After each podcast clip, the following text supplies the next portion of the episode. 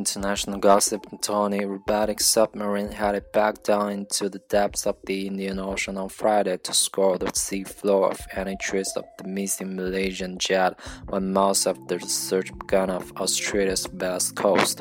It was the fifth attempt by the Bluefin 21 and managed sub to find breakage or black boxes from Flight 370 in a distant patch of the seafloor.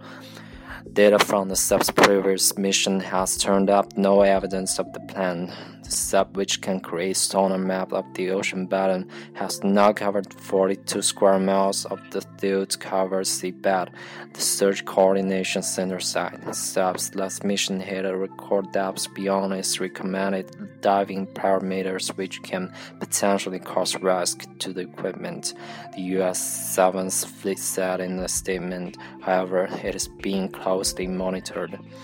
Despite narrowing the search area for missing Malaysia Airlines Flight 370 and a robotic submarine scan of the 42 square miles of the sea of the ocean floor, no clues or signs of the of the plane has been found.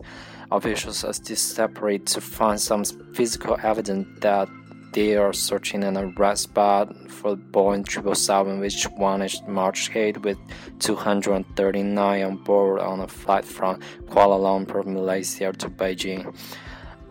A weeks long search of the ocean surface has, hasn't turned up a single piece of debris, and officials on Thursday determined that an oil slick found in the search zone did not come from the plane.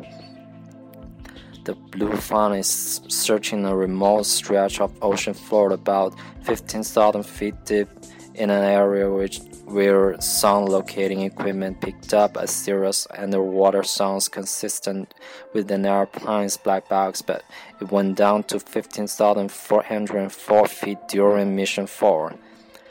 Australian Prime Minister Tony Abbott has said officials are very confident the sounds came from the Malaysian jet cockpit voice and flight data recorders, but finding the devices in such deep water is an incredibly difficult job.